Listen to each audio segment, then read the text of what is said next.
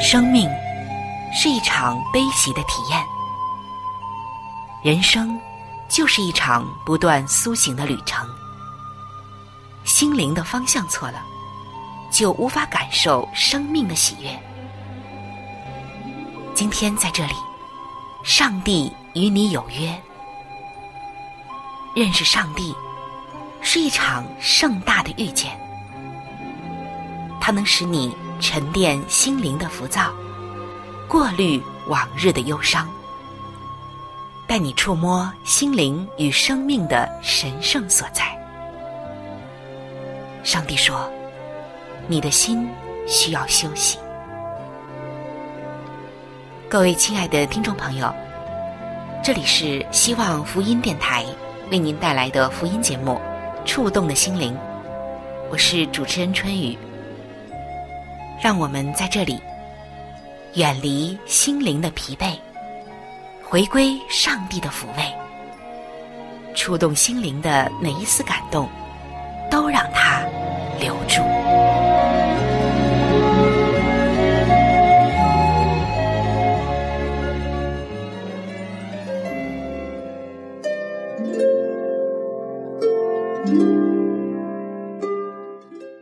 各位亲爱的弟兄姐妹。在圣经当中有一个女子，上帝给予她非常特殊的地位。她就是莫大拉的玛利亚。她没有所罗门一样的智慧，也没有拔示巴一样的美貌，更没有撒该的财富和强壮的身体。她的名气也不是世人所羡慕的那种属世的伟大，甚至。他曾经一度特别的遭人唾弃。那么，是什么使得玛利亚显得特别呢？因为在他的身上显示了三种值得称颂的美德，那就是伟大的爱、执着的忠诚以及完全的献身。他要带给我们的福音就是：这所有的一切，都源自于一个曾经肮脏破碎的生命。今天，如果你也有着自己的软弱和不堪的回首以及往事，当你像他那样遇见耶稣之后，你就可以重新得到洁净与更新。我们也能够像玛利亚那样，从不幸的耻辱走向感恩与颂赞的高歌。让我们一起走进一位牧师为我们带来的莫大拉玛利亚的福音。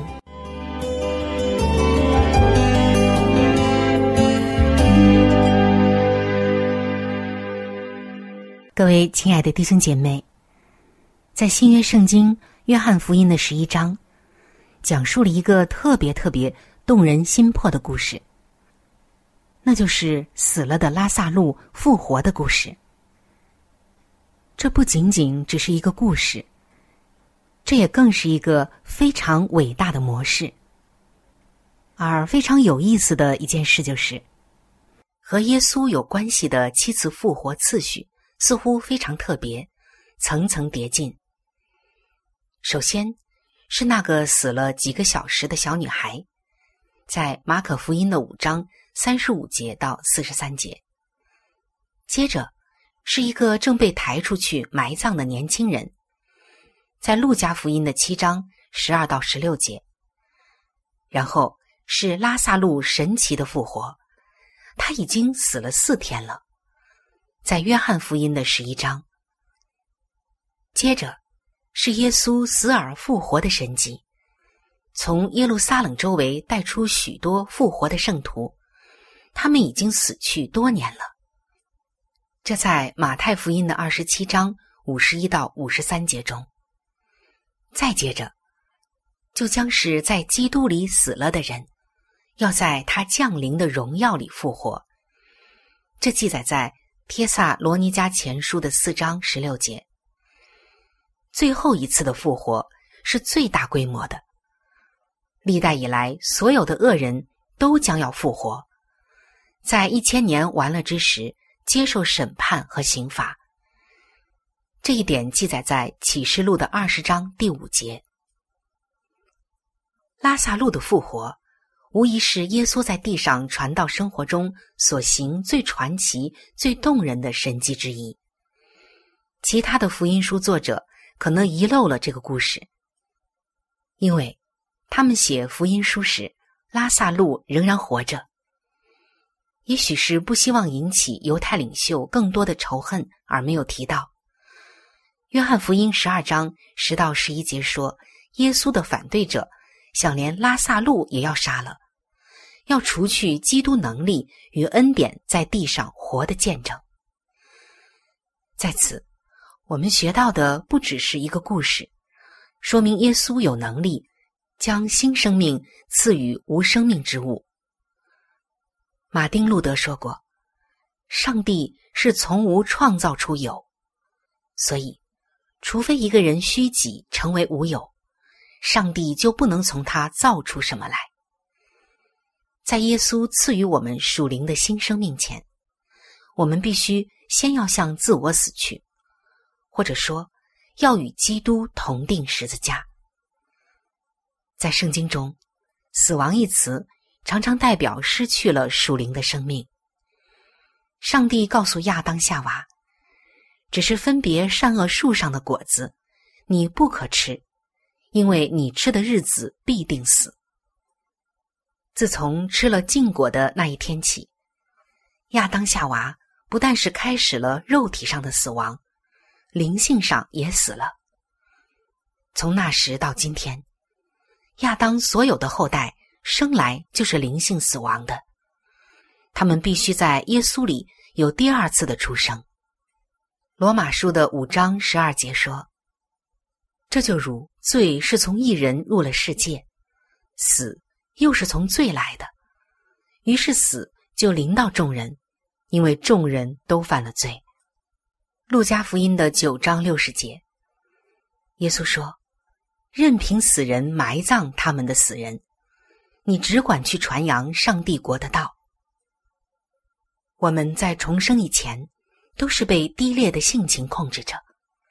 在属灵上是死亡的，正如以弗所书的二章一节说：“你们死在过犯罪恶之中，他叫你们活过来。”约翰一书的三章十四节：“我们因为爱弟兄，就晓得是已经出死入生了；没有爱心的，仍住在死中。”每一个失丧之人都坐在死亡线上。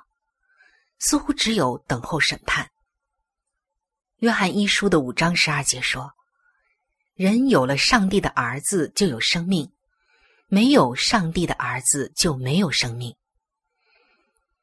心中记住这些经文，思想到玛利亚是教会的预表，正如他跪在耶稣脚前为他的兄弟而痛哭一样，教会也应花上时间祷告。是的。甚至要在耶稣脚前流泪痛哭，求他复兴我们邻里死亡的弟兄姐妹。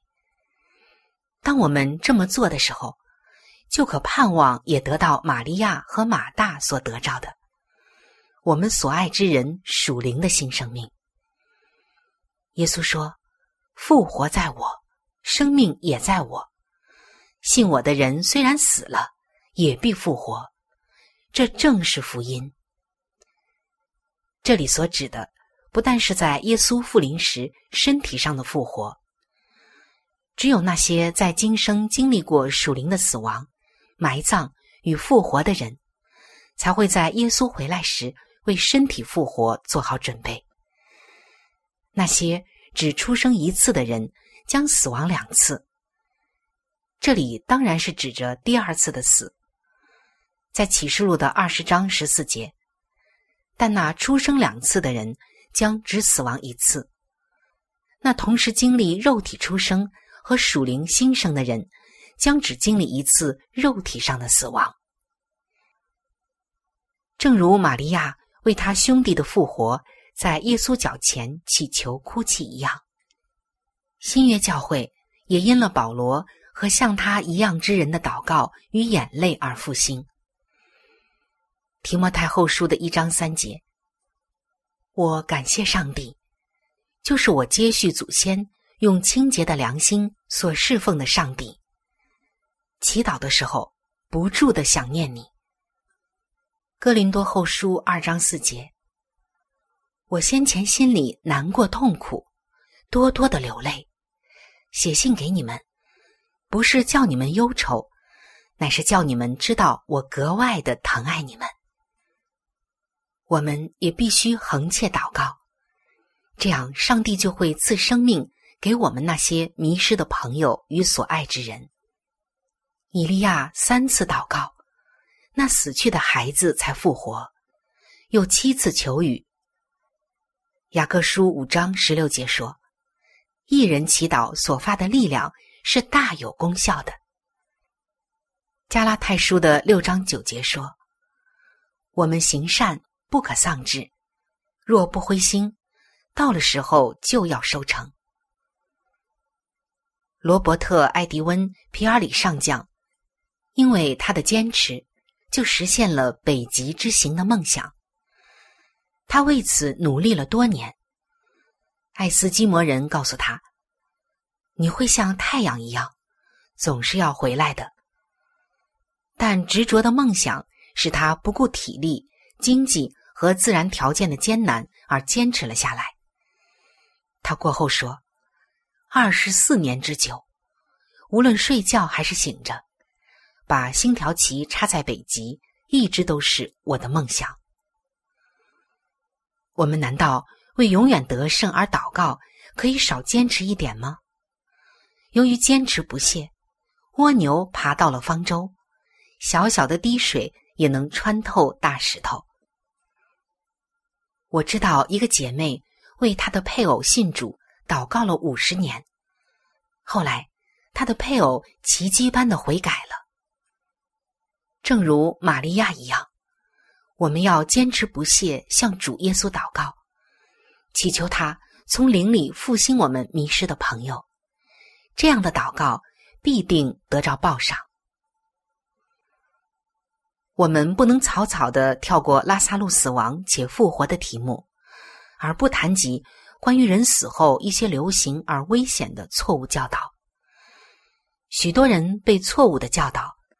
人一死，就马上得到赏罚，直接就去了天堂或地狱。这种教导来源于古代异教，而不是源于圣经。在约翰福音的十一章二十四节，还记得马大说：“我知道在末日复活的时候，他必复活吗？”在基督里死了的人，在审判之日复活。并得着公益奖赏，这些一直要到耶稣第二次再来时才发生。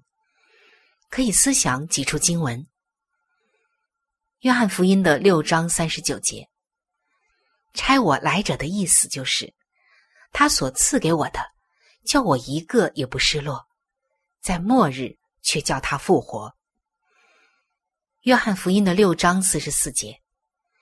若不是差我来的父吸引人，就没有能到我这里来的。到我这里来的，在末日我要叫他复活。如果一个人一死就马上升天堂或落地狱，那么世界末了的审判与复活又是做什么用呢？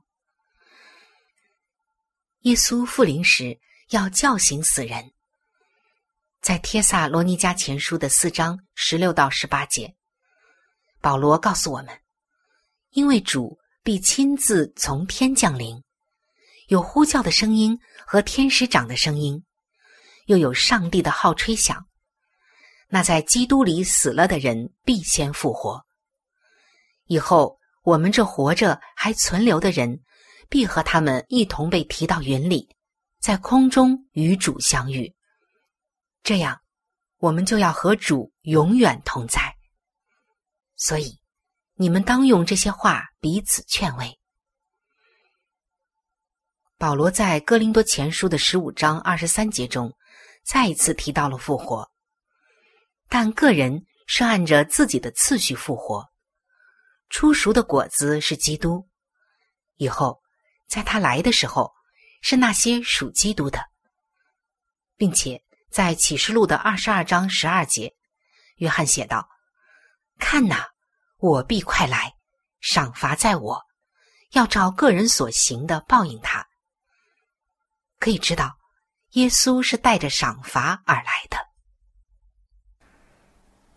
亲爱的弟兄姐妹，大家知道，每一个生命从一出生开始，从咕咕落地的那一刻开始，无论他们的家庭、长相、背景、基因，以及以后的人生道路会有多么的不同，可是有一点，人人都是相同的。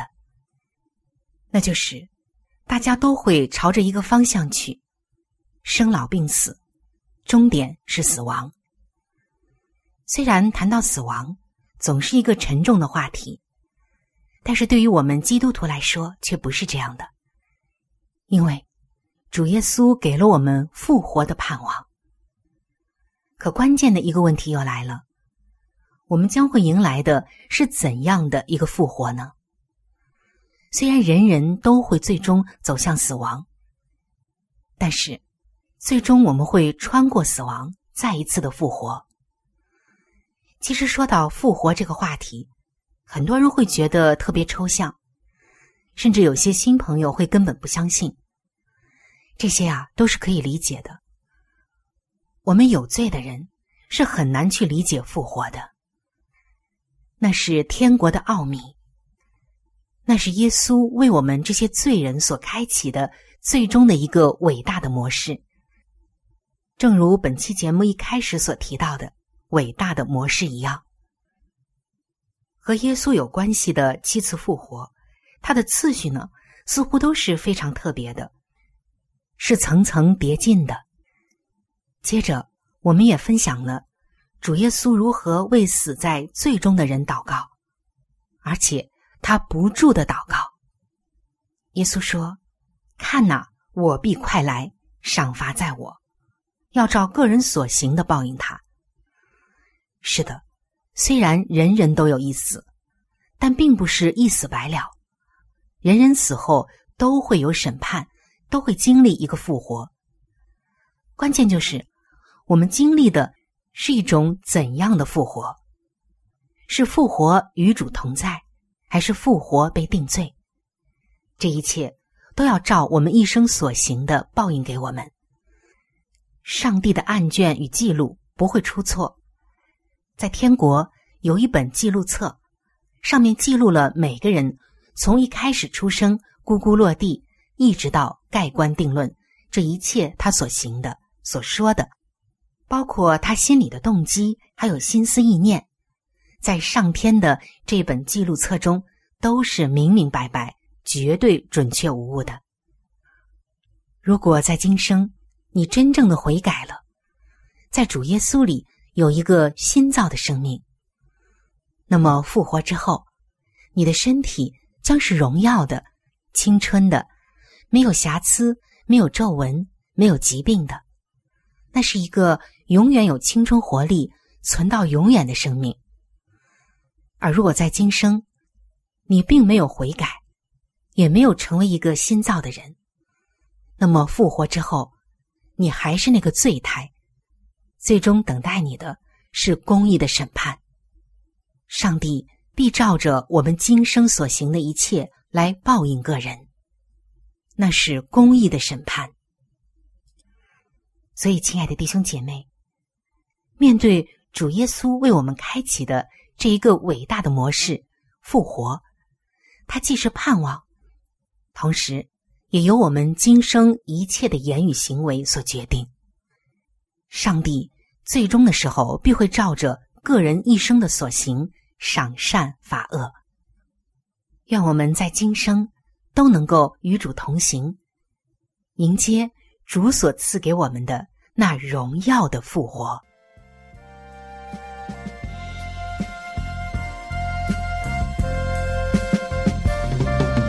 人生在世有苦，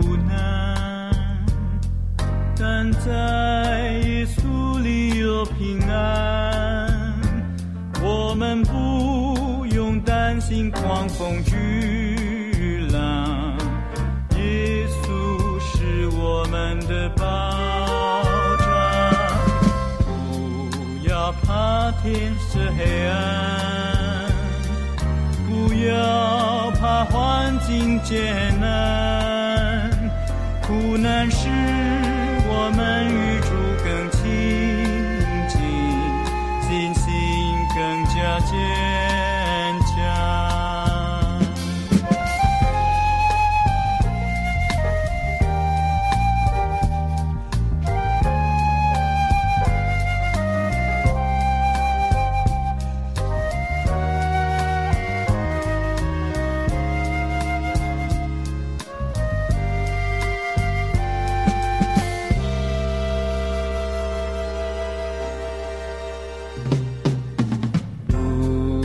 不要怕天色黑暗，不要怕环境艰难，苦难使我们与主更亲近，信心更加坚强。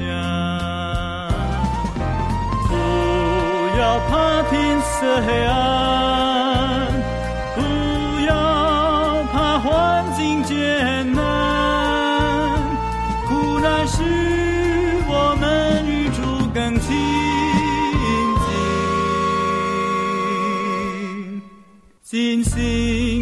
心更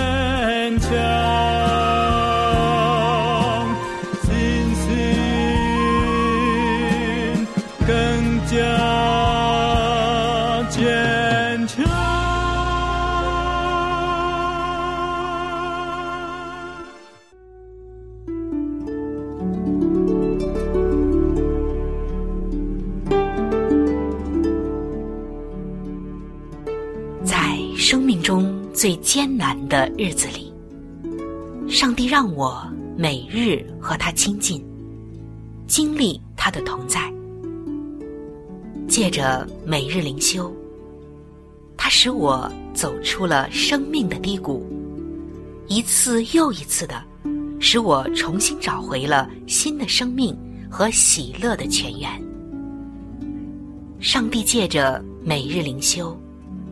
来证明他的同在、看顾和关怀，使我与他建立起更加亲密的关系。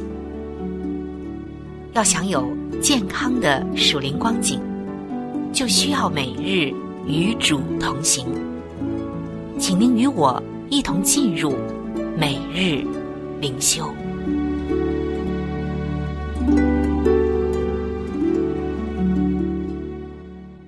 各位亲爱的弟兄姐妹，欢迎来到每日灵修的时间。走进每日灵修，走进上帝在每一天所对我们说的慈爱话语当中。今天每日灵修的主题经文记载在《圣经·约翰一书》的三章二节。我们知道，主若显现，我们必要向他。今天每日灵修的主题是“真正的我”。有一位牧师说，他曾经看到，在他爸爸妈妈的旧相册里，有一张小男孩的照片。这个小男孩脸圆圆的，有雀斑，有一头金色的直发。他爱看卡通片，讨厌洛黎，唯一拥有的唱片。就是阿巴合唱团的专辑。在这个旧相册里，还有一张少年的照片。他的脸长而且不圆，头发卷曲不直，没有雀斑，喜欢洛黎，爱看电影而不爱看卡通片，而且永远不承认拥有阿巴的唱片。这位牧师说：“这两个人啊，一点儿也不像。”从科学的角度来看，他们有不同的肤色、牙齿、血液和骨骼。然而，他们其实啊都是我。这种矛盾使哲学家们感到困惑。既然我们一生都在改变，那么哪一个才是真正的我呢？圣经为我们提供了答案。从上帝将我们在母腹中织造成型的那一刻起，我们会逐渐的长成上帝独特的设计。虽然我们还无法想象自己最终的样式，但是我们知道，如果你我是上帝的儿女，我们最终会像耶稣那样。那时，我们的身体会有它的特质，性格。会有它的属性，所有的恩赐都会发挥到极致，所有的罪孽全部被清除干净。在耶稣再来之前，我们都会改变的越来越像这未来的自己。借着他的工作，一步步的，我们可以更清晰的反映出他的形象。直到目前为止。我们还没有拥有原本应有的样式，但是，当我们变得像耶稣那样时，就能够成为真正的我。亲爱的弟兄姐妹，当歌曲和电影鼓励我们寻找真我的时候，你认为他们忽略了什么呢？今天，你在哪些方面需要像耶稣呢？让我们能够一天比一天更像主耶稣。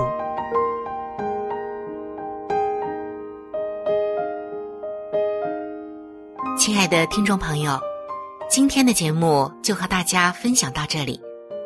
如果您有什么样的触动与感想，欢迎您来信与我联系。如果您想要了解基督教，或者想要对圣经有进一步的认识和理解。在我们这里有一些资料，还有圣经，都是可以免费的赠送给您的。主持人春雨愿成为您最知心的朋友。来信请寄：香港九龙尖沙咀山林道二六杠二八号。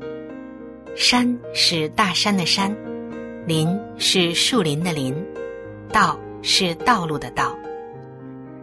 香港九龙尖沙咀山林道二六杠二八号，您写“春雨收”就可以了。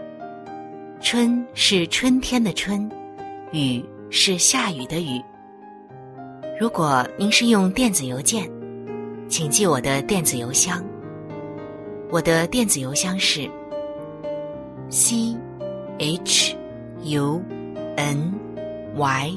U 就是春雨的汉语拼音，接下来是 at，就是小老鼠 v o h c 点 c n。在这里要特别说明的一点就是，如果您的条件许可，非常的欢迎您能够上网来收听我们的节目，以取得最佳的收听效果，同时。也可以听往期的节目。本期触动的心灵节目在这里就要和您说再见了，感谢您的收听，愿上帝赐福您和您的全家。